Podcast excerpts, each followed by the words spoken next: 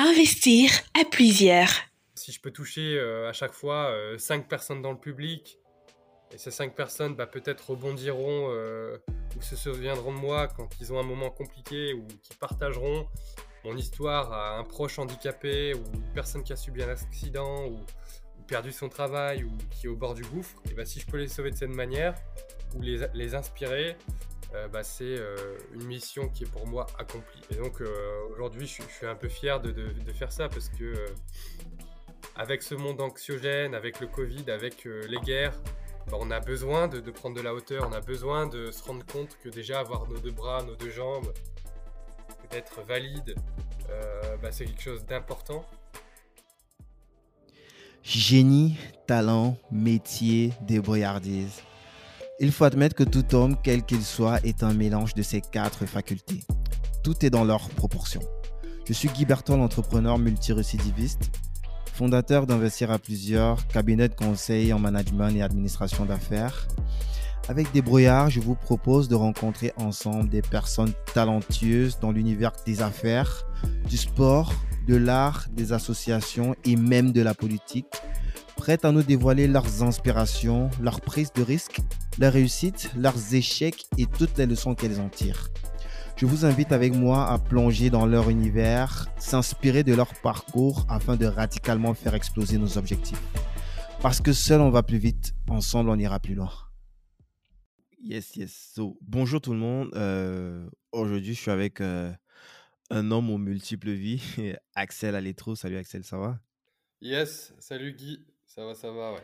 Champion d'Europe euh, et du monde en BMX, champion euh, du monde junior en motocross, en natation, en e-sport, 12 titres de, champion de France, euh, vainqueur des, European Master Games, choix record de France, première personne en situation de handicap à gagner le Paris-Dakar devant des valides, conférencier international, rien que ça. tu, as fait de l'échec un vrai carburant pour tous les, challenges que tu t'es fixé dans ta vie. on va en parler tout au long de, cet épisode. mais avant, je te propose de, te présenter succinctement, Axel. Ouais, ça marche. Alors du coup, pour les gens qui ne me connaissent pas, donc moi je suis Axel Alétru. J'ai, je me décris comme l'homme aux plusieurs vies. j'ai eu un accident le 27 juin 2010 où en fait j'étais pilote de motocross professionnel. Euh, j'ai euh, malheureusement chuté lors du championnat du monde de motocross sur euh, le Grand Prix de Lettonie, où je perds l'usage de mes jambes. tout de suite, je me retrouve en une fraction de seconde de pilote professionnel à personne handicapée. Les médecins de là me prédisent un fauteuil à vie. Les médecins me disent que je remarcherai probablement jamais. Et de là, je décide tout de même de partir au combat de partir euh, en rééducation pour essayer de, de retrouver une première autonomie, pour essayer de récupérer euh, quelques parties de mes muscles. Euh, au bout de quelques mois, j'ai les prémices de quelques petits muscles qui commencent à récupérer dans la cuisse de gauche, puis dans la cuisse de droite. Puis ensuite, une première victoire où je me mets debout dans l'eau. Alors c'est vrai que ça peut paraître facile comme ça pour les valides, mais pour moi, c'était une énorme victoire, une victoire qui me donnait vraiment espoir pour la suite et ça me donnait vraiment envie de continuer à travailler. Les mois s'enchaînent, euh, les séances passent et malheureusement je, stagne, je ne progresse pas forcément et je sens que euh, je vais devoir trouver des solutions pour euh, pallier à ces muscles qui ne récupèrent pas.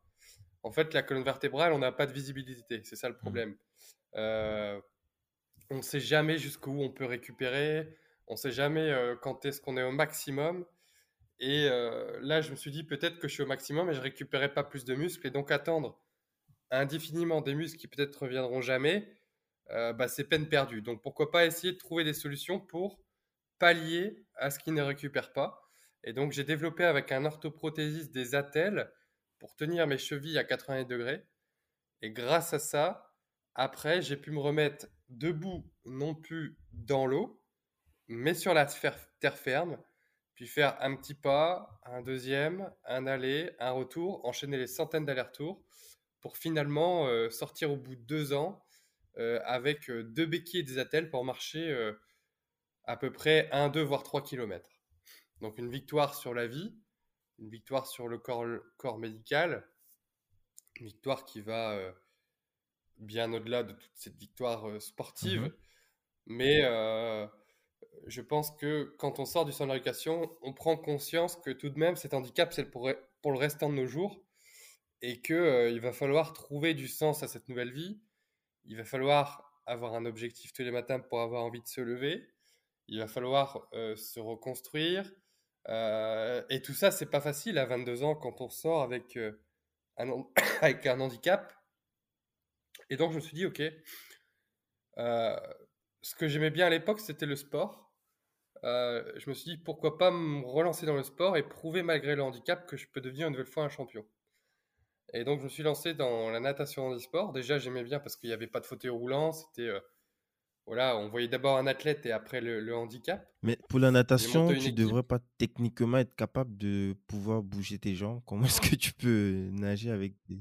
Moi, je nage qu'avec les bras, du coup. Ah ouais Ouais. Donc, euh, je nage qu'avec les bras. Donc, c'est vraiment un. Comment dire.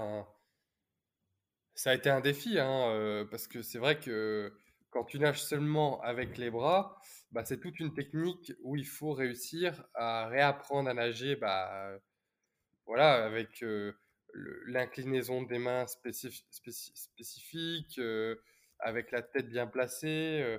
Le mouvement est complètement différent. Donc, ça a été vraiment quelque chose de tout nouveau. Mais pour moi, bah voilà, les, ces objectifs, c'était quelque chose d'ambitieux et je voulais performer. Donc, euh, je me suis lancé dans, dans, ce défi où j'ai monté une équipe autour de mmh moi. Euh, les gens m'ont. Tu, on, pourrait un peu. on pourrait un peu rentrer dans ça. Euh, je voudrais qu'on revienne un petit peu sur la partie ouais, des. Ouais, pas de problème. Des, tu as dit que tu as développé ces, ces, ces avec, avec ton, ton, ton, médecin traitant? Avec un ah, et c'est quelque chose qui n'existait pas avant, ce que vous avez développé? Alors, ça existait, mais euh, c'était pas forcément adapté, on va dire, pour euh, le, ce type de mmh handicap. Voilà. C'est plus adapté pour les gens qui ont perdu, on appelle ça un releveur de la cheville, mmh mais pas forcément adapté pour les gens qui ont perdu, comme moi, 80% de, de l'usage de leurs jambes. Ok. Et, et c'est quelque chose qui a changé du moins sur ce segment du corps de la médecine Est-ce que ça a changé? Est-ce que c'est quelque chose qui a pu aider d'autres personnes euh, plus ou moins dans la même situation que toi? Ou c'est quelque chose qui est purement adapté dans ta situation qui peut-être est unique à son genre? Alors, je pense que ça a aidé d'autres personnes qui sont un peu en, je dirais, en même situation que mmh moi. Euh, alors, il n'y en a pas tous les jours, mais il y en a quand même.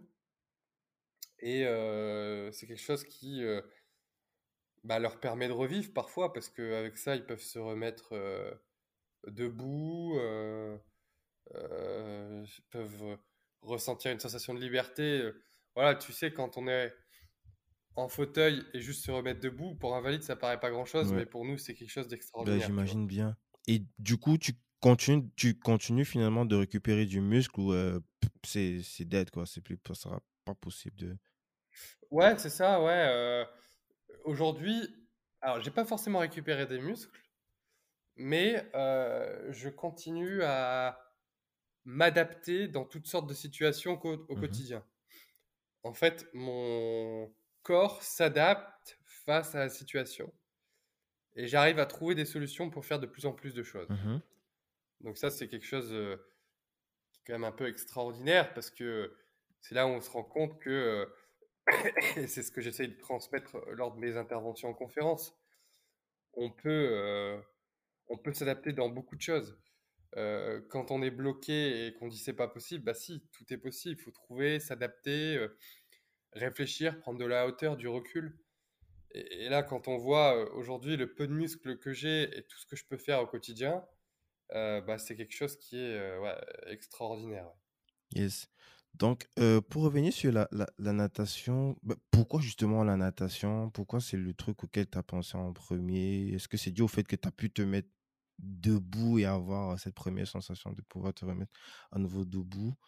Euh Alors en fait, euh, comment dire? Je dirais que la natation, pour moi, c'était une sensation de liberté.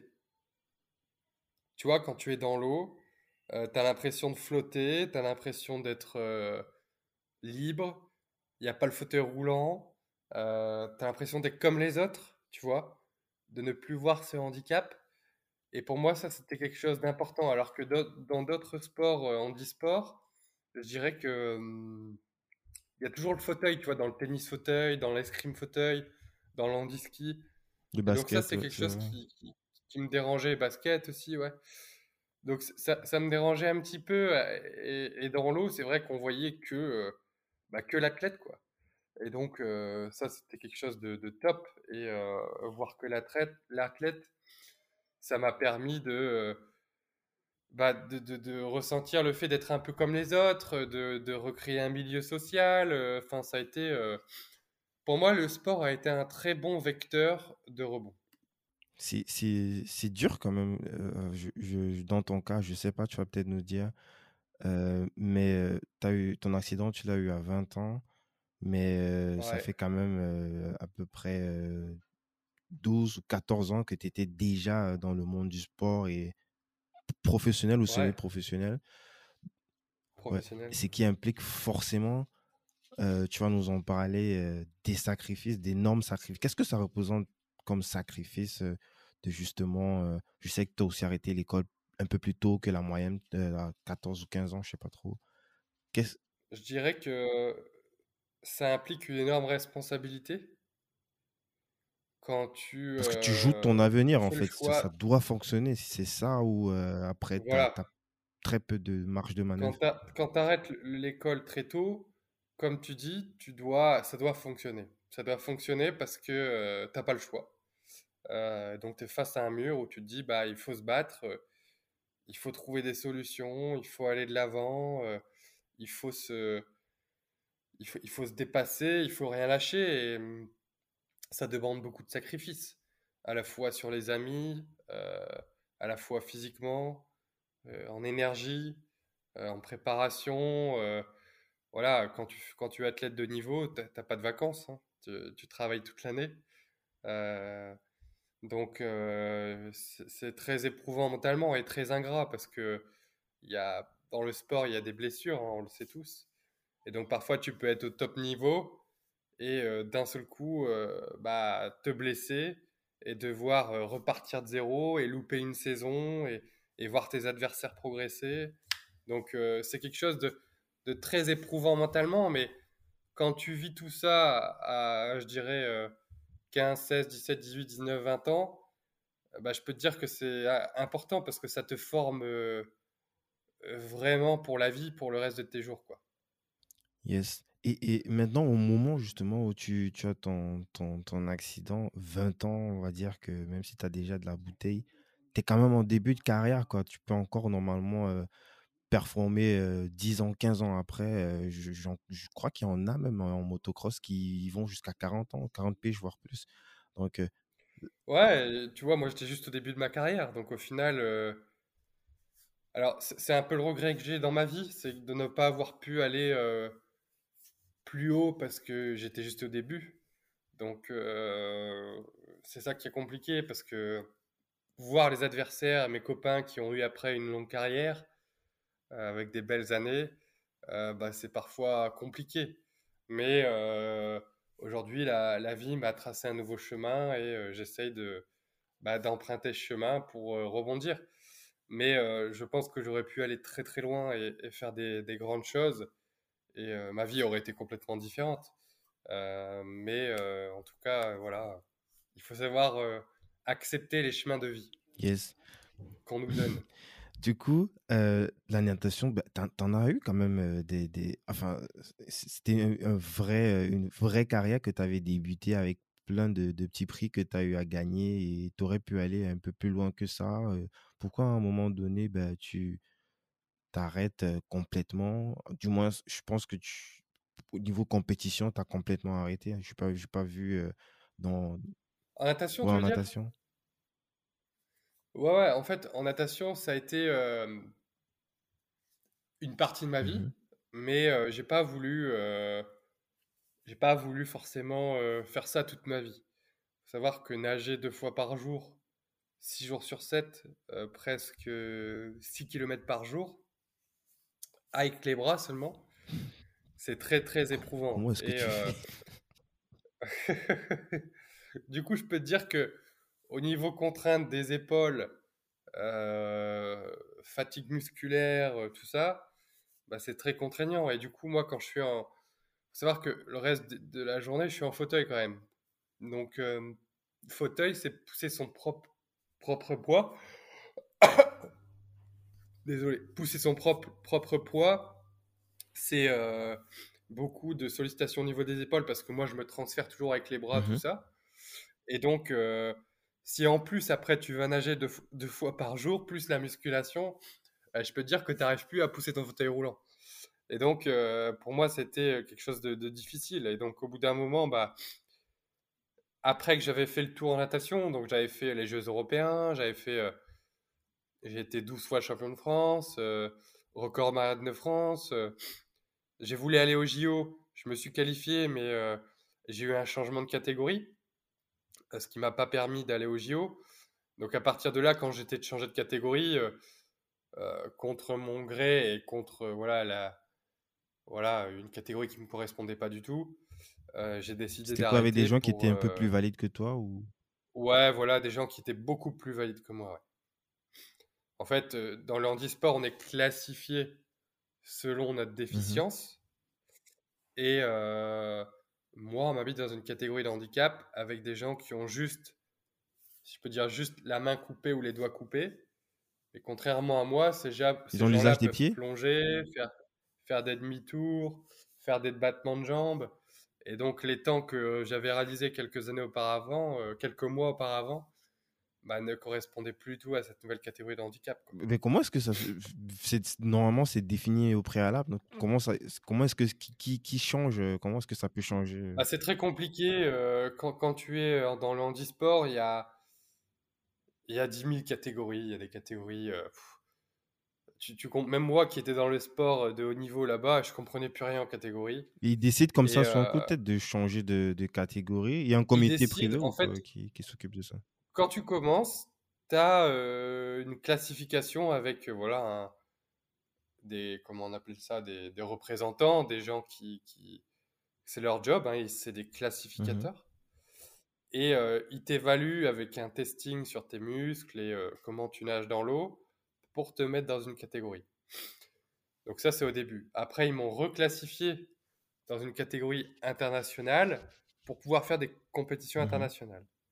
Et quelques mois avant les Jeux, comme je pense que voilà d'autres nations ont vu que je pouvais euh, performer et faire une médaille aux Jeux paralympiques, ils se sont dit bon bah si on peut essayer d'éliminer un concurrent, bah on va essayer de le faire changer de catégorie. Donc ils ont essayé une fois, ça Ah, n'a pas C'est sûr marché. qu'il y a eu à avoir euh, fois, pas plusieurs alertes. Et troisième fois, bah pour un point, ils m'ont changé de Ah, catégorie. d'accord. un point qui est surtout pas ju- justifié, mais euh, ça a été voilà plutôt une quelque chose de politique plus que plus que je dirais euh, sportif. Donc euh, Qu'est-ce qu'est-ce qu'on voilà, qu'est-ce qu'on ressent? Parce que là ça, là, ça dépend plus de toi. C'est pas toi qui n'a pas fait le job, qui n'a pas fait le là taf et je tout. pense que là tu sais c'était dur, c'était dur parce que autant quand tu tombes en moto, bon voilà c'est, c'est, c'est une chute, euh, c'est un peu de ta faute, euh, voilà, mais là c'est une injustice et vivre l'injustice ça c'est C'est ce qu'il y a de pire parce que là, on va pas au jeu, non pas parce qu'on n'a pas été performant, mais parce que le, le comité, deux, trois personnes ont décidé que je devais changer de catégorie de handicap, tu vois. Donc ça, c'est pas correct. C'est pas correct. Ça t'a dégoûté? Est-ce que c'est ça qui te Est-ce que c'est vraiment ça qui fait la goutte d'eau qui fait déborder le vase? Et puis là, tu dis bon, là il faut que je passe à autre chose. Quoi.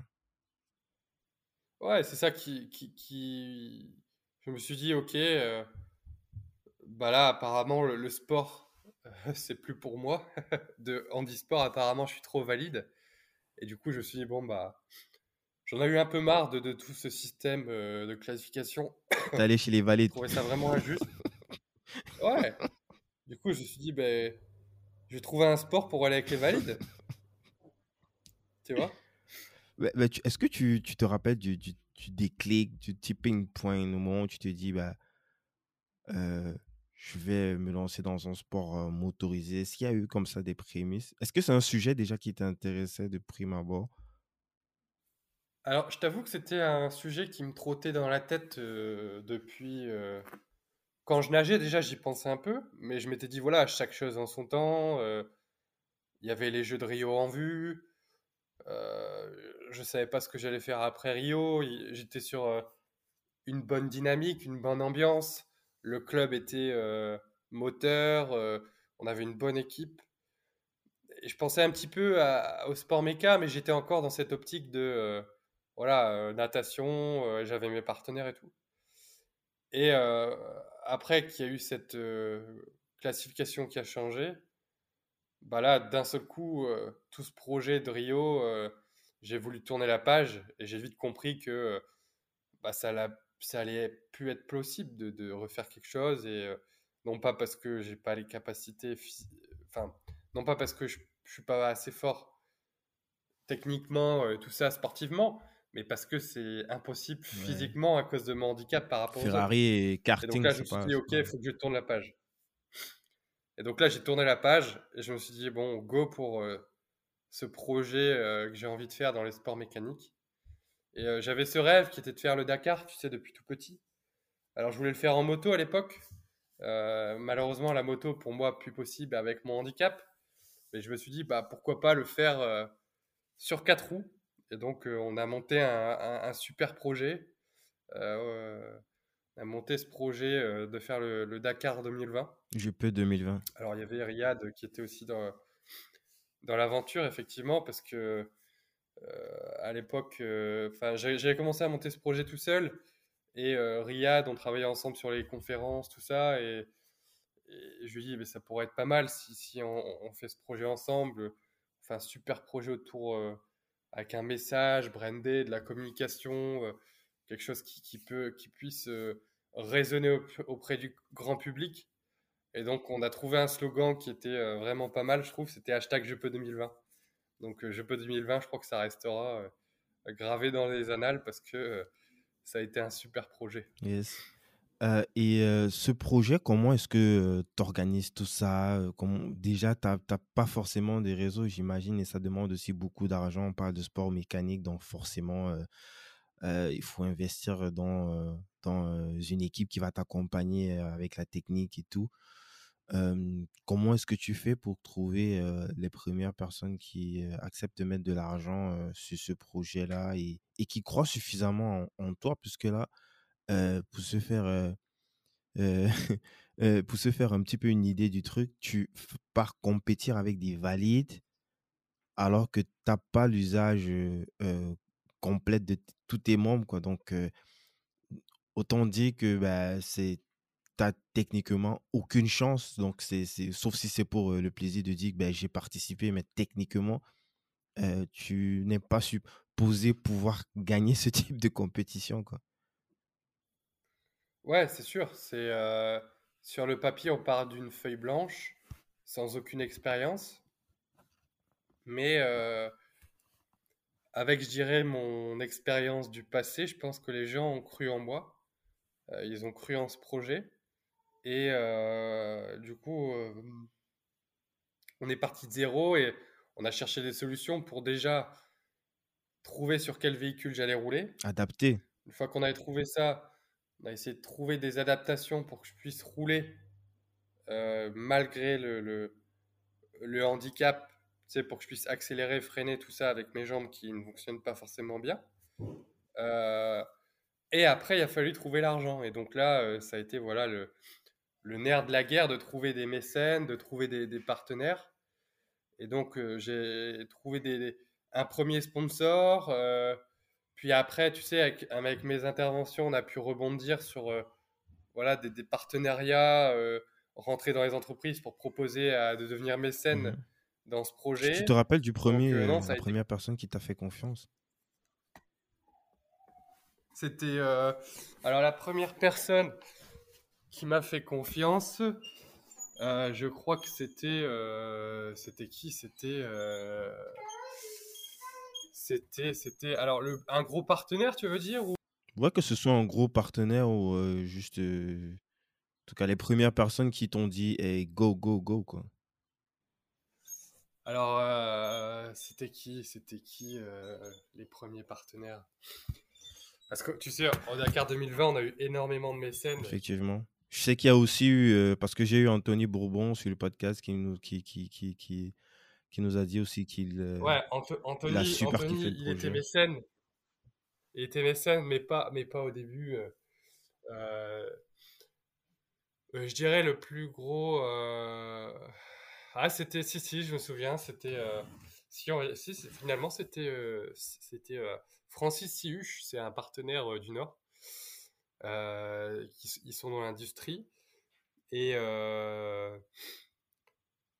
en fait, j'avais, j'avais, j'avais fait visite, tu vois, pour donner envie aux partenaires, j'avais organisé une journée où je présentais mon véhicule. Et je l'ai fait rouler avec moi. Ah ouais. Et quand il est monté à côté de moi, il a trouvé ça exceptionnel. Déjà, il a halluciné comment, tu euh, fais? comment ça allait. comment tu fais? Voilà. Et là, il a dit Banco, euh, je viens. Et donc, ça a commencé avec lui. Euh. mais, mais, en fait, je pensais plus à lui parce que il a été l'un des partenaires principaux, mais au fur et à mesure de l'aventure, il s'est impliqué, tu vois. Mais au début, il était vraiment petit partenaire et au fur et à mesure, il est devenu bah, un gros partenaire. Finalement. Nice maintenant, tu, parles de, pour essayer de les convaincre, tu les as fait visiter, rouler un petit peu avec toi. Pour le tasse justement de, du véhicule et tout ce qui va avec, comment est-ce que tu réussis à, t'entourer, à aller chercher les personnes qui vont suffisamment te faire confiance pour mettre un, véhicule à ta disposition et en plus de cela, l'adapter à ton contexte quoi? Euh, bah, ça se fait un peu, un peu naturellement. Il y a eu un mélange de copains, un mélange de, de gens que j'avais vus à la télé sur le Dakar, que j'avais contactés. et finalement, j'ai fait fusionner une équipe qui était du Nord avec une équipe du Sud. Et on a fait un mix, parce que j'avais pas trouvé assez de budget pour faire tout le Dakar. Et donc, moi, j'ai intégré la logistique d'une structure avec la préparation d'un autre team, tu vois? Donc finalement, c'était un peu un mix de tout ça. Et ça a été la meilleure combinaison qu'on ait, ait pu faire parce que d'un côté, j'avais trouvé quelqu'un qui était très compétent sur la partie mécanique et de l'autre, quelqu'un qui avait une super structure pour la logistique.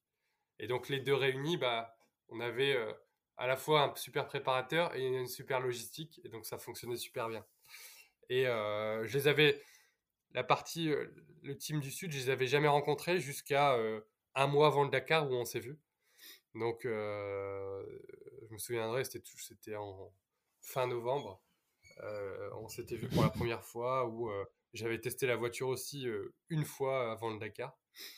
il pleuvait, il neigeait, enfin c'était catastrophique. Je me suis dit, mais dans quoi je m'embarque? Et finalement, ça a été une superbe aventure. J'ai aussi eu des, coéquipiers du Nord qui m'ont accompagné parce que, en fait, le problème, c'est que moi, au Dakar, je ne peux pas euh, faire ça seul parce que j'ai besoin de, de coéquipiers, de porteurs d'eau, on appelle mmh ça. Des porteurs d'eau, c'est des gens qui te suivent en voiture. Euh, qui te C'est lui qui a souvent la euh, carte à côté, là, qui donne des directs. Bah, ça, c'est, ça, c'est le copilote, ça, à côté.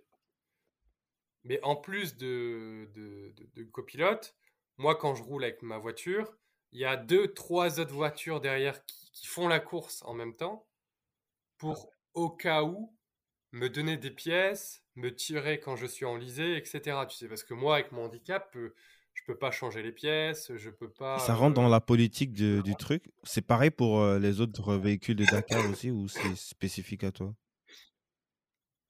Non, on va dire que c'est spécifique à moi. Après, euh, quand tu es valide, tu n'as pas besoin de ça. Mais moi, j'avais besoin de, des gens qui soient là pour m'épauler euh, dans d'autres mmh voitures. Euh, c'est quelque chose qu'il fallait que tu négocies avant avec l'orga de, du Dakar? Non, non, en fait, ces gens-là faisaient la course à titre voilà, d'aide pour moi, mais ils faisaient la course. Mais euh, il devait toujours être derrière moi, il devait toujours. Non, non, je veux euh dire, au niveau de l'orga du Dakar, est-ce qu'il faut des autorisations spécifiques pour ça ou c'est non, non, non. Euh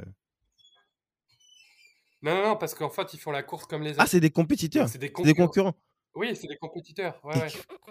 je comprends, là, je comprends plus rien. Des, ils ont intérêt plutôt à te laisser justement euh, traîner et puis aller gagner la course que pourquoi est-ce que Oui, mais comme ils sont là, en fait, ils sont engagés comme compétiteurs. Ah, juste pour euh, t'aider toi? Juste pour m'aider Ah, moi, donc ils font pas la course, ils sont là pour m'aider moi, mais ils sont engagés en tant que compétiteurs. Sinon, ils n'ont pas le droit d'être euh, dans, dans, dans- dans la course. Ok, je vois. voilà, sinon ils auraient pas le droit d'être dans la course. ouais. Waouh. Mais là, comme ils sont engagés en tant que compétiteurs, ils ont le droit d'être dans la course, mais ils sont là pour, bah pour, euh, pour, pour, pour m'épauler, pour m'aider, pour me donner des pièces, euh, etc. Waouh. Ok.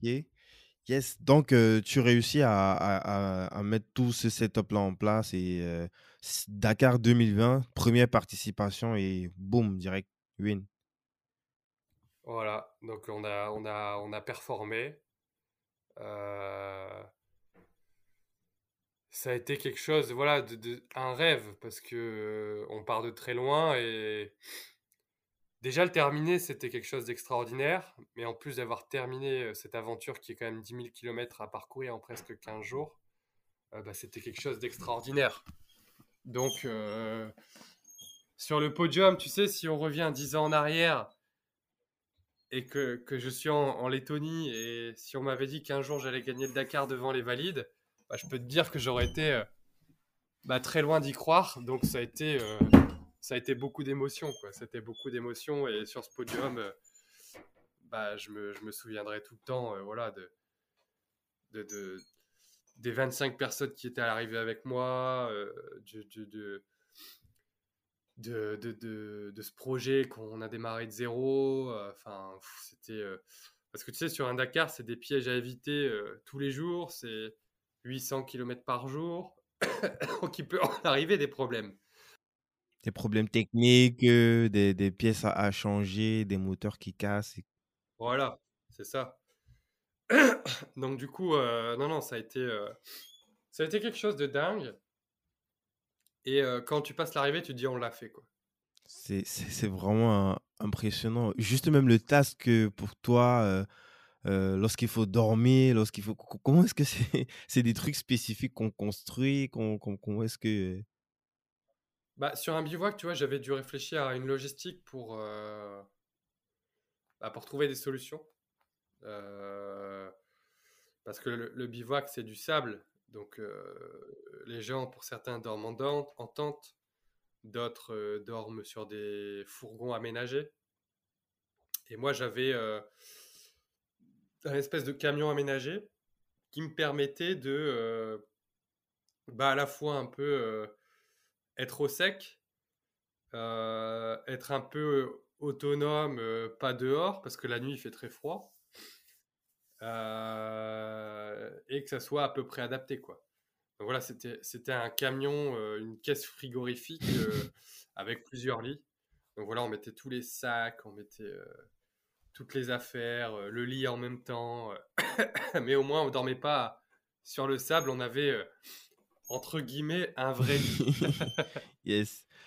Donc, euh, euh, après le Dakar, euh, c'est, j'imagine que là, tu avais forcément plein de projets et forcément l'intention de revenir pour la prochaine compète de Dakar. Tu peux un petit peu nous faire un, un, un, shot? Alors ouais, j'avais, on, on- j'avais- enfin, on avait plein de projets euh, avec Riyad justement, mais euh, malheureusement il y a eu, le- Covid. Tu vois, on est rentré du Dakar et euh, je pense que donc on est rentré en janvier et je crois qu'un mois et demi après, on était confinés. Donc tous les projets, parce que je, comptais repartir en 2021, tous les projets qui, qui commençaient à émerger euh, se sont écroulés. Les partenaires qui nous avaient accompagnés, qui étaient chauds pour repartir, bah, Vous étiez même en panique dans leur boîte? Bah ouais, ils n'ont pas voulu euh, remettre de l'argent parce que euh, ils n'avaient pas de visibilité, parce que leur société était fermée, enfin, tu vois. Donc ça a été euh, une année complètement blanche. 2021, euh, j'ai, j'ai 2020, on a parce que le Dakar c'est tout le temps en janvier, hein, début d'année. Donc quand on est revenu du Dakar 2020, on a voulu partir pour le Dakar 2021, pas possible. Le Dakar a eu lieu, mais sans nous parce qu'on n'avait pas trouvé de partenaire. Et donc après, en 2021, euh, j'ai voulu remonter un projet pour 2022. mais, mais en 2020, qu'est-ce que tu fais en fait? Que Comment tu as vécu le Covid? Tu as fait une dépression? Tu as fait une dépression Comment est-ce que tu as vécu parce que là, tu passes quand même de, de tu vois, du, du summum des sommets et puis, et puis là, plus rien, plus aucune activité. Comment est-ce que toi, tu as, vécu ça, bah, ça, a été long. tu as trouvé une occupation? là, Ouais, j'ai appris l'anglais parce que voilà, je voulais faire mes conférences en anglais, du coup j'ai appris l'anglais. Ah, tu parlais pas anglais avant? Je me suis dit comme tu faisais des compétitions internationales. Si, si, je parlais anglais, mais pas, pas, pas faire des, des conférences en anglais. Ok. Donc c'était euh, le moyen de ne pas perdre mon temps et de, de faire des, trouver des choses.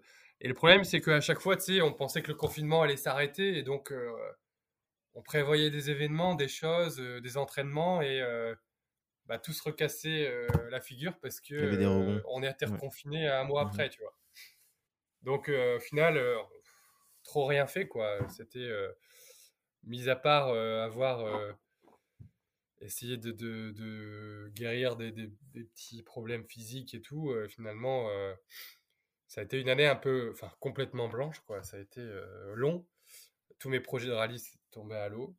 Donc, ça a été, ouais, ça a été, ça a été très galère. J'avoue que ça a été, ça a été une année compliquée, comme beaucoup de gens. Hein, et...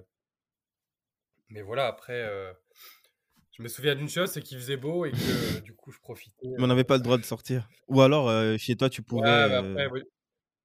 Moi j'habite à, la grande campagne. Ouais, là-bas il n'y avait pas, de restrictions en tout cas.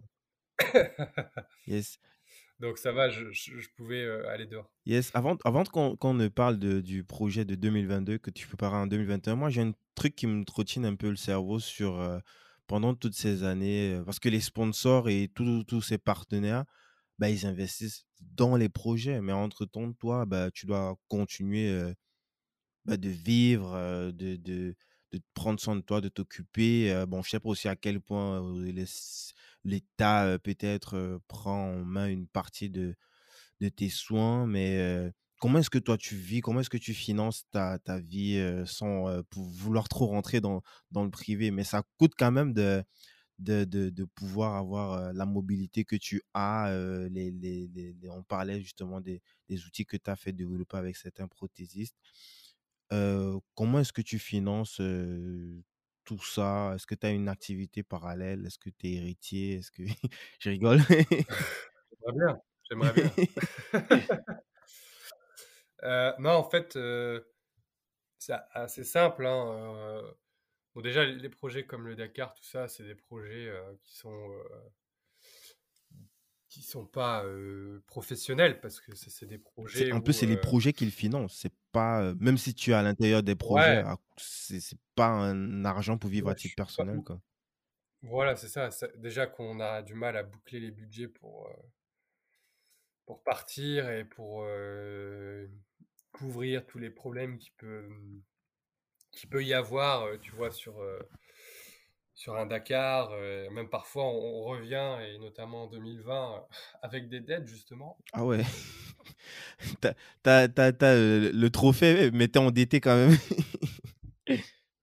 Ça, c'était, on va dire, la, mauvaise, la mauvaise partie du, du, Dakar, parce que on était super content parce que voilà, on avait performer et tout. Et puis après, on se retrouve. Mais qu'est-ce que tu gagnes en fait, à part le trophée? Il n'y a pas un truc, il n'y a pas une somme Ah, c'est juste le truc, bravo, tu as gagné le Dakar. Ouais, voilà, c'est ça le pire. Ah ouais Donc, du coup, du coup, ouais, t'étais un peu. Bah, je dirais. Et pourquoi est-ce que les gens ils font du Dakar? C'est quoi? C'est juste pour de la visibilité bah, C'est pour le dépassement de soi, c'est pour l'aventure, c'est pour. tu vois pour tout ça. Comme, euh, je sais pas, moi, quand, je sais pas, tu as déjà fait un marathon Ouais, mais, en termes de, de, business, en fait, il n'y a que les organisateurs qui gagnent, c'est ça? Bah ouais. ils, ont tout compris, quoi. C'est ça la carotte. Faut être l'organisateur. mais c'est ouf, j'ai jamais su. Je me disais qu'il y avait forcément euh, une prime euh, financière en, plus de, de, du trophée, quoi. Ah ouais, ouais non, non, il y avait, y a rien du tout. Et Et c'est ça, du coup, moi après, comme j'ai eu un accident à titre, voilà, professionnel, bah, je, je, suis en, comment dire, arrêt maladie, si on peut dire ça, tu vois, à vie, hein, parce que voilà, j'ai perdu, c'est quand même très grave ce que j'ai Ok, eu. donc hein, tu peux te donc, faire soigner et, moi, je et- et sans... suis en situation de handicap hein, pour le restant de mes jours, donc je suis considéré comme, voilà, personne en- infirme, hein, et du Mhm. coup, euh, voilà, c'est. euh, du coup, j'ai un- une compensation par rapport à ce qui m'est Ah arrivé, d'accord. euh, à juste titre. Ok, ok. Donc tu peux te faire... En fait, c'est pas toi qui... euh, tu payes pas par toi-même pour euh, te faire... euh, euh, Non, non, non, ça c'est des soins, euh, voilà, qui sont vraiment euh, lourds mhm. parfois, euh, qui coûtent très cher et donc euh, qui sont pris en charge évidemment parce que faut savoir qu'en fauteuil, euh, bah voilà, s'il y avait juste le fauteuil, ça serait bien, mais il y a d'autres, euh, voilà, d'autres, Les pas mal médicaments, d'autres, ouais, voilà, voilà, et d'autres, d'autres soins médicaux euh, qui sont essentiels à, à Vital pour, euh, pour continuer à vivre normalement. Donc, euh, donc euh, non, c'est, c'est parfois, euh, c'est chiant parce que voilà, c'est, s'il y avait juste le fauteuil, ça serait bien. De- tout ce qui est à côté, c'est, c'est parfois fatigant et, et voilà. Mais du coup, à part, tu vois, comme là, je suis Mhm. malade et genre, juste un peu, un peu de trop de, de, de j'ai pas grand chose, mais un peu trop de sorties, un peu trop de déplacements et du coup, euh, je tombe vite malade et ça peut être, ça peut être compliqué. Ouais, j'imagine. Yes, donc on va revenir sur euh, euh, ce que tu avais préparé en 2021 pour 2022. Du coup, c'était toujours le Dakar? Ouais, toujours au Dakar, ouais. Ok. Et euh, tu as quand même euh, épongé la dette de 2020. hein? Bah ouais, du coup, on a épongé la dette de 2020. euh, je crois que c'était en négociant justement pour essayer de trouver un compromis parce que euh, c'est, voilà, même si on avait gagné, on avait utilisé des Mhm. pièces, euh, tu vois. Et quand tu es sur place, tu te dis bah ouais, soit je continue et on met euh, une rallonge d'argent, soit on arrête et tout s'envole, Yes. voilà. Donc au début, quand tu es dans la course, tu dis bah pour gagner, on va essayer de voilà de, de mettre les meilleures pièces. Effectivement. Donc euh, non, après euh, j'ai essayé de remonter un, un projet euh, pour Mhm. 2022 et donc euh, un projet qui a qui a commencé à mûrir début Mhm. 2021. Des anciens partenaires qui nous ont rejoints, des nouveaux. Euh, on a développé euh, un nouveau véhicule et malheureusement ça s'est passé très moyennement parce que on a cassé le moteur dès la deuxième étape. Ah ouais. Donc, ouais, donc ça a été C'est euh, quelque chose qu'on peut changer, ça, ou là, c'est parce que le moteur, c'est quand même big, quoi? C'est quelque chose qu'on ne peut pas changer quand on est au Dakar. Donc, euh, quand il est cassé, il est cassé. Ah ouais, donc tu as stoppé euh, la compète à ce stade-là, quoi? T'es pas allé jusqu'au bout? Ouais, j'ai stoppé la compète dès le deuxième jour, pour te dire. Fuck. Oh, pardon. Toute cette préparation pour ça, deux jours. Mais Ouais, qu'est-ce, comment est-ce que tu vis ça? Comment est-ce que euh, tu... Très mal, très mal. Et les gens Là, qui ont investi derrière et tout, euh, comment est-ce qu'ils... Eux, ils savent que ça fait partie du jeu, mais moi, euh, très mal, parce que j'ai. Tu sais, pour aller chercher des mécènes, il faut se battre. Parfois, les mécènes, voilà. euh, faut les convaincre, donc c'est c'est pas... c'est faut pas- les convaincre et tout. Et, et quand tu fais que deux jours, bah, t'es es vraiment au fond du trou pendant quelques, quelques semaines après parce que tu as déplacé toute l'équipe, tu as des objectifs. euh, et là, un moteur qui casse, non pas parce qu'ils ont fait des erreurs, mais par, euh, voilà, par malchance. Et, et voilà, là, tu dis, pff, c'est. Tout est... Si tu fais une erreur et que tu fais des tonneaux et que tu tapes une pierre et que tu casses une roue, bah, c'est ta faute. Mais là, c'est c'est la faute de personne. C'est un défaut de fabrication à l'usine. Et c'est arrivé à d'autres pilotes Ouais. aussi. hein. Et euh, là, c'est vrai que tu dis, bon, euh, deuxième jour, deuxième jour, on rentre déjà à la maison, c'était un peu, euh, un peu amer comme Ouais, j'imagine, j'imagine. Et euh, c'est difficile de rebondir quand même. C'est euh, là... euh, Bah, je t'avoue, quand tu rentres, tu te dis, bon, bah, c'est tout, quoi, on arrête. Tu vois, parce qu'en fait, j'ai- voulu monter un projet, je veux monter un projet, euh, je en suis train... en train de monter un projet parler, ouais. qui s'appelle Go Green Mhm. 2024. Donc, le but, c'est d'aller euh, développer un véhicule à énergie renouvelable euh, d'ici 2024. et là, quand cette première année, on teste des choses et qu'on casse le moteur, j'ai eu envie de, tout arrêter. Et c'est vrai que quand tu rentres, voilà, après, je suis parti en vacances, j'ai pris du recul et je me suis dit, ouais, c'est dommage parce que ce, projet Go Green 2024, il est quand même exceptionnel. voilà, je, je veux faire partie de cette nouvelle génération de pilotes qui démontre que, bah oui, on peut, on peut pratiquer notre passion, mais sur des véhicules propres, hybrides ou mmh hydrogène ou électriques. Ça se fait déjà? Il y a des gens qui, qui, ont déjà. Il y a des précurseurs là? Ça se fait pas, mais c'est en cours de développement. Donc j'y crois et c'est des choses qui vont émerger d'ici quelques années. Et aujourd'hui, je pense que ça peut être quelque chose qui, qui révolutionne un peu le sport auto parce que les gens sont beaucoup encore avec euh, voilà les anciens euh, les anciennes générations les moteurs euh, diesel tout ça et, c'est plus concevable tout ça. Donc aujourd'hui il faut changer les choses et je suis là pour faire changer les choses. Et j'aime bien porter des messages sur mes mmh challenges. Et là associer performance handicap et environnement bah c'est quelque chose qui, qui, est top et donc, c'est un projet ambitieux et voilà, on a remobilisé, euh, comment euh, vais-je dire, on a remobilisé les, les équipes, les mécanos pour euh, continuer à monter ce mmh projet. Et on lâchera pas tant que c'est pas terminé. En, termes de, de budget, combien est-ce que ça se finance ce type de projet-là? Parce que on parle de véhicules nouvelle génération. 500 000 euros. 500 000 euros, à peu près 500 000, euros. Mmh minimum, minimum. C'est pas grand chose. Hein, alors, c'est beaucoup pour euh, beaucoup d'argent. Mais, c'est le minimum euh, pour espérer avoir quelque chose qui est viable. Voilà, il faut savoir que quand on, on, se déplace sur le Dakar, il y a 25 personnes, il y a trois voitures pour aussi pour m'aider. Donc, bah voilà, trois voitures, c'est quand même des gros budgets. Euh, trois voitures, c'est tout de suite deux mécanos par voiture, c'est tout de suite euh, des camions en plus, c'est euh, des pilotes, des copilotes, c'est des inscriptions, c'est des voyages. Enfin, c'est une grosse machine. Hein, du coup, c'est le minimum pour, pour partir. Yes. En sachant que les, les, les, en voiture, moi je suis dans la catégorie donc mmh buggy. Mais en, voiture, dans la catégorie Rennes, euh, là, c'est des budgets qui sont euh, de, l'ordre de. Voilà, je sais pas. Là, c'est. Ouais, là, c'est.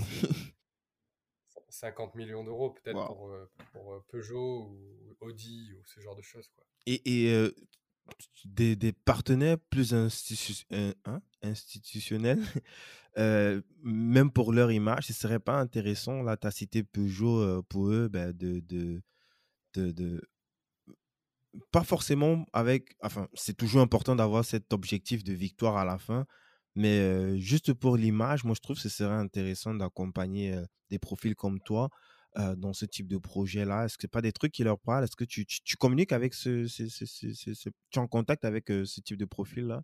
Bah écoute, j'aimerais bien qu'ils réfléchissent comme toi.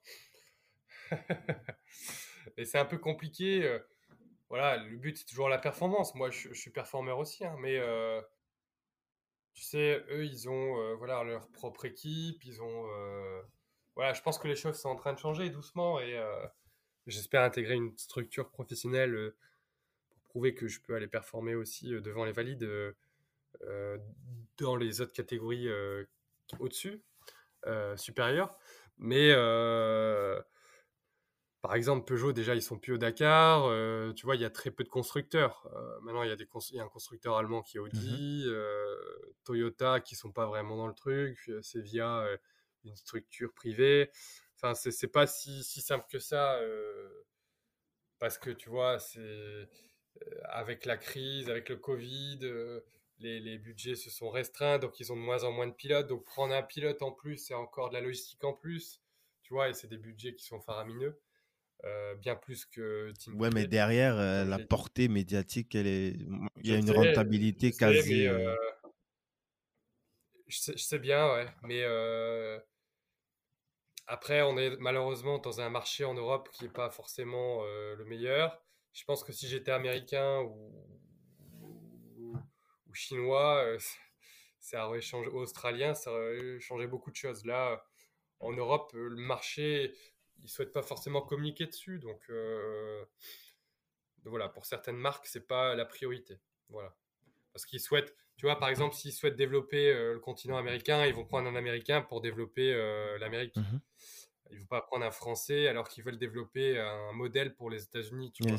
Par exemple, je prends, je prends l'exemple de Ford, tu vois, qui prennent des Américains pour développer les pick-up, enfin, développer l'image aux USA. Yes. Donc c'est un concours de circonstances qui fait que voilà, mais un jour on tombera sur le bon timing pour faire des choses. Je suis convaincu. Yes. Donc le projet c'est Go Green 2024 et actuellement j'imagine que tu continues de rechercher des partenaires stratégiques comme financiers pour accompagner ce, cette, cette, nouvelle aventure. Voilà, c'est ça. Là, le but, c'est de trouver des, des partenaires. C'est leur faire vivre mmh l'aventure. Euh, donc voilà, le but c'est toujours de les impliquer, euh, qu'ils puissent contribuer à ce projet d'intérêt général parce que tu vois, si nous on trouve la solution, euh, comment développer ce véhicule, bah, si on arrive à rouler avec un véhicule hétérogène dans le désert, je peux te dire que la voiture classique en ville, bah, elle pourra largement rouler avec l'hydrogène. Donc c'est un enjeu qui est à la fois aussi pour le grand public qui est hyper intéressant. Et c'est pour ça que ça me tient à cœur. Euh, tu sais, les, le turbo, euh, voilà, tous ces genres de choses ont été développés d'abord sur circuit, en, en mhm. racing, puis après adaptés euh, pour les voitures lambda. Donc, non, non, aujourd'hui, voilà, les partenaires qui viennent, bah voilà, ils viennent pour un super projet, pour un projet d'intérêt général, pour nous aider à contribuer à réaliser ce mhm. rêve et associer, comme je l'ai dit, handicap, performance, environnement. Donc, ouais, c'est c'est quelque chose qui nous tient à cœur et puis euh, on serait les peut-être alors qui sera le premier à faire je sais pas mais en tout cas on, essaie de se positionner pour être les premiers à le faire yes euh, je voulais qu'on revienne encore un petit peu euh, sur les conférences je sais que tu donnes des conférences en France mais pas que, notamment avec, tu as dit que tu, as fait des cours d'anglais pendant le Covid. J'imagine que c'était pour pouvoir aller à l'international pour donner ses confs. Tu peux nous parler un petit peu de ça Pourquoi déjà les, le format conférence et le but derrière? Qu'est-ce que soit, toi, ça t'apporte aussi à titre personnel de faire ce... Yes. Alors, je vais, je vais essayer de, terminer là-dessus. Il n'y mmh, a pas de souci. je commence à avoir un peu de mal mmh, à... Mmh. je sors de... Enfin, je sors. J'ai été quand c'est eu plusieurs fois, là, j'étais vraiment mmh KO. En fait, les, interventions, en fait, quand j'ai eu mon accident, je me suis rendu compte qu'il y avait très peu de personnes qui partageaient leur histoire un peu comme la mmh mienne. Tu vois, des témoignages à la fois pour rebondir dans la vie, pour se reconstruire aussi physiquement. Mmh Et j'avais le regret de ne pas avoir de gens qui, quand j'étais dans mon hôpital, pouvaient m'inspirer au quotidien. Et donc moi, je me suis dit que euh, bah, c'est quelque chose que je voulais faire. Je me disais que je trouvais ça un peu égoïste de ne pas partager euh, tout ce que je faisais euh, au quotidien pour le partager à d'autres personnes qui sont dans la même situation que la mienne à l'époque. Et donc j'ai décidé de, de, faire des interventions à l'international. Pourquoi? Parce que j'ai toujours, comme tu le sais, été un athlète de niveau qui, voyageait dans le monde entier et faire ça dans des pays différents. Je trouve ça intéressant parce que euh, il y a une culture différente à chaque fois, un mindset différent. Et le but, c'est de le propager au, plus, au plus grand nombre. Et, euh, et voilà, faire le parallèle aussi en entreprise entre ce qui m'est arrivé et ce que peuvent vivre les entreprises au quotidien sur le terrain. Bah, euh, je trouvais ça très enrichissant pour eux, pour moi aussi, parce que je rencontre des domaines différents tout le temps à chaque fois. Mmh et j'ai développé voilà, des conférences sur le, plusieurs thèmes, résilience, motivation, dépassement de soi, performance et handicap. Donc des sujets internes qui peuvent, euh, bah, qui peuvent être euh, voilà, euh, très intéressants pour les séminaires, pour, pour voilà, faire le lien entre mon histoire et, les entreprises. Donc aujourd'hui, c'est un sujet voilà, qui me tient à cœur. Et si je peux toucher à chaque fois cinq personnes dans le public, et ces cinq personnes bah, peut-être rebondiront ou se souviendront de moi quand ils ont un moment compliqué ou qui partageront mon histoire à un proche handicapé ou une personne qui a subi un accident ou, perdu son travail ou qui est au bord du gouffre, et ben si je peux les sauver de cette manière ou les, les inspirer, bah, c'est une mission qui est pour moi accomplie. Yes. Et donc aujourd'hui, je, suis un peu fier de, de, faire ça parce que avec ce monde anxiogène, avec le Covid, avec les guerres, bah, on a besoin de, de, prendre de la hauteur, on a besoin de se rendre compte que déjà avoir nos deux bras, nos deux jambes, que d'être valide, bah, c'est quelque chose d'important. Et parfois, les gens jettent leur dévolu beaucoup dans les choses matérielles, telles qu'avoir le nouvel iPhone, avoir une belle voiture, avoir, j'en sais rien, quelque chose de, matériel qui ne changera pas leur vie, alors que la base de la vie d'entre nous, c'est quoi? C'est d'être heureux. Et ça, je l'ai compris quand j'étais au centre d'éducation. Être heureux au quotidien, bah, c'est la base, la base de l'être humain. Être heureux, être heureux avec sa famille, ses amis. Et je pense qu'aujourd'hui, on, met de côté beaucoup toute cette, cette, chose principale, finalement, qui devrait être notre leitmotiv. Tu sais, quand on est à l'école et qu'on demande aux enfants qu'est-ce qu'ils veulent faire plus tard, bah, la réponse, ça devrait être moi, je veux être heureux. tu vois pas, pilote. voilà, ou j'en sais rien. c'est Après, être pilote, j'étais heureux, c'est quelque chose qui me plaisait. Enfin, qui, qui était voilà, mon leitmotiv tous les matins. Mais combien de personnes se travaillent et ces gens-là font des choses qu'ils n'aiment pas forcément? Je pense qu'aujourd'hui, ça, c'est un problème. ça amène à des dépressions parfois, ça amène à des suicides, ça amène.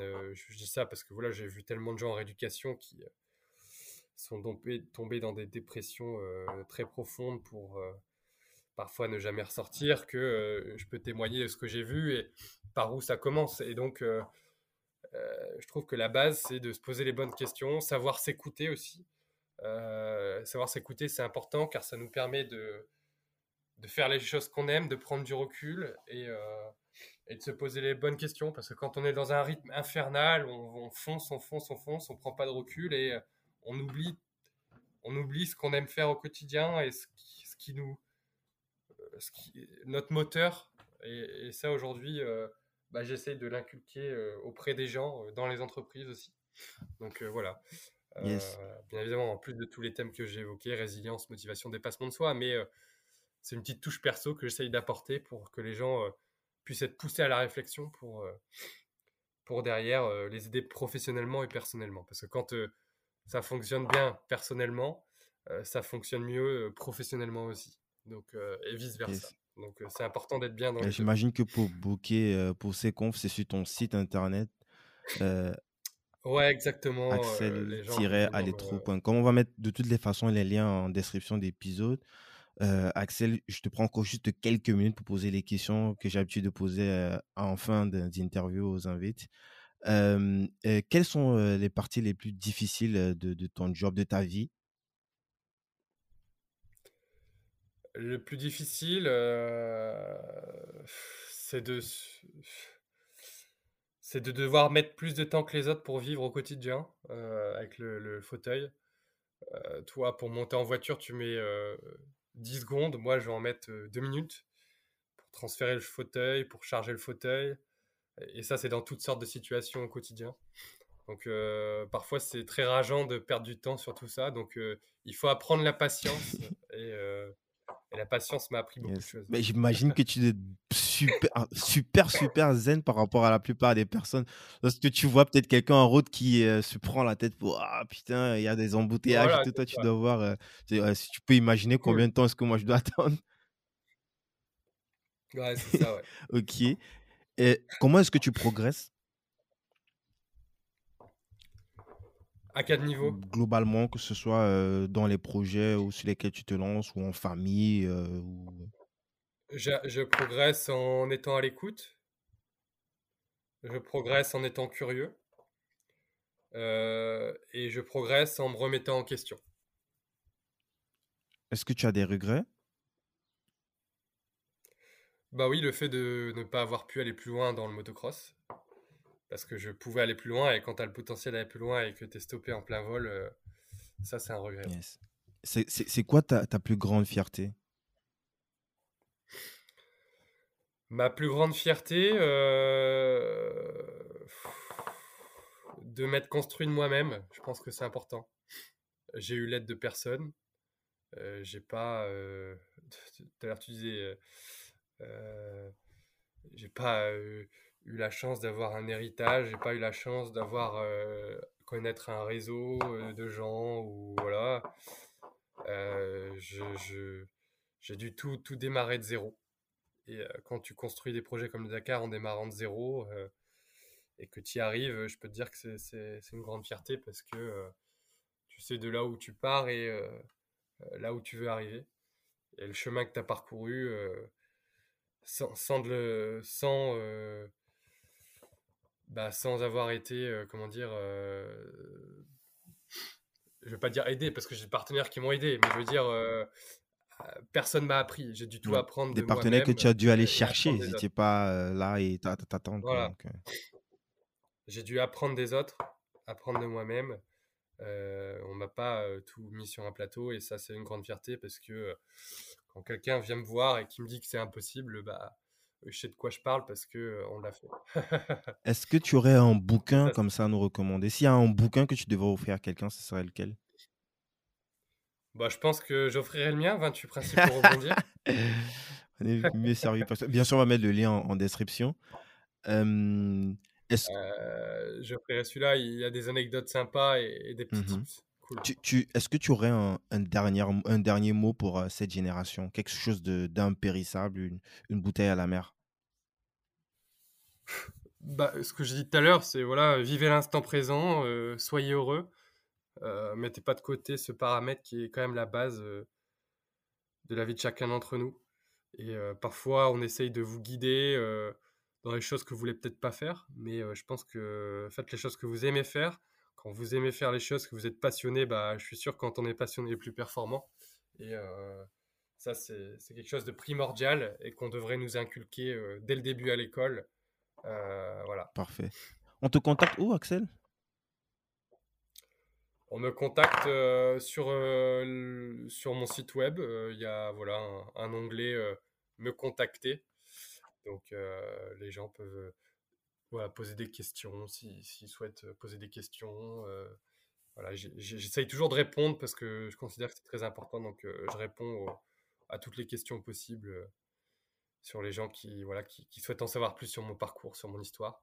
Après, il y a beaucoup de vidéos sur YouTube, euh, des interviews. Ouais, t'as une euh, chaîne YouTube. TEDx. Je, je, suis tombé Ouais, j'ai une chaîne YouTube, Axel Etru, et Instagram, évidemment, où euh, il y a du contenu. Donc, j'invite les gens à, me rejoindre sur les réseaux pour, poursuivre le reste de l'aventure et ses beaux projets, notamment Go Green 2024. Yes, on va mettre tous les liens en description. Axel, ce podcast s'appelle Débrouillard. c'est quoi pour toi un débrouillard?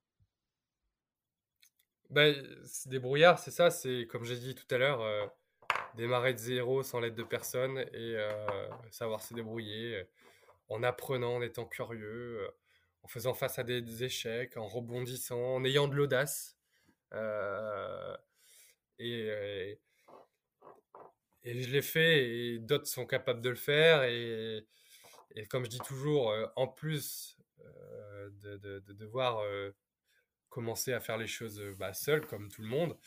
Je commence en étant en fauteuil roulant, donc euh, c'est deux, trois fois, quatre fois plus difficile que, que les autres parce que euh, j'ai d'autres contraintes qui sont inimaginables. Et donc, parfois, quand tu, quand tu te lèves pour aller chercher des partenaires, voilà, et que les lieux sont pas forcément accessibles et que tu galères en fauteuil, bah, il, faut, il faut être accroché mentalement trois fois plus. Et donc, euh, si on le fait en fauteuil, on peut bien le faire en étant valide aussi. Yes, je te remercie euh, pour cet échange, Axel, pour pousser le son. C'est euh, aujourd'hui, après, en tout cas pour ceux qui vont écouter, bah, il n'y a plus de raisons, plus de, plus de, de, de, de contraintes, plus de barrières qu'on se met à, à soi-même pour pouvoir faire les choses tout simplement. je te remercie pour ce partage et pour et pour ta transparence. Et j'espère que ça va aller mieux tout à l'heure quand tu vas te poser. Quoi. Merci beaucoup, Alex. Voilà, je commence à me remettre, ça va mieux, mais encore un peu. Yes. Merci, Guy, pour euh, ce podcast. Et puis, en espérant que ça puisse toucher euh, des gens et résonner auprès d'eux euh, au plus grand nombre. Merci, Axel. À très vite. Allez, à très vite. Merci d'avoir écouté cet épisode de Débrouillard jusqu'à la fin. J'espère qu'il vous a plu. N'hésitez pas à le partager avec votre communauté sur les réseaux sociaux. On adore vous lire, donc allez mettre une note 5 étoiles et un gentil commentaire. Ça aide énormément le podcast à être découvert. Je vous rappelle aussi que vous pouvez vous abonner à la newsletter sur débrouillard.io slash mail. Je vous envoie chaque dimanche le nouvel épisode directement dans votre boîte mail avec de vrais bons plans. Pour finir, si vous avez besoin d'un soutien opérationnel approfondi dans le financement, l'administration ou le management de votre structure afin de prendre le leadership sur votre marché, toute la team euh, d'investir à plusieurs va vous chouchouter comme il se doit. Il suffit pour cela de nous écrire à l'adresse suivante débrouillard@investiraplusieurs.com. Je suis Guy Bertol et à bientôt pour un prochain épisode. Investir à plusieurs.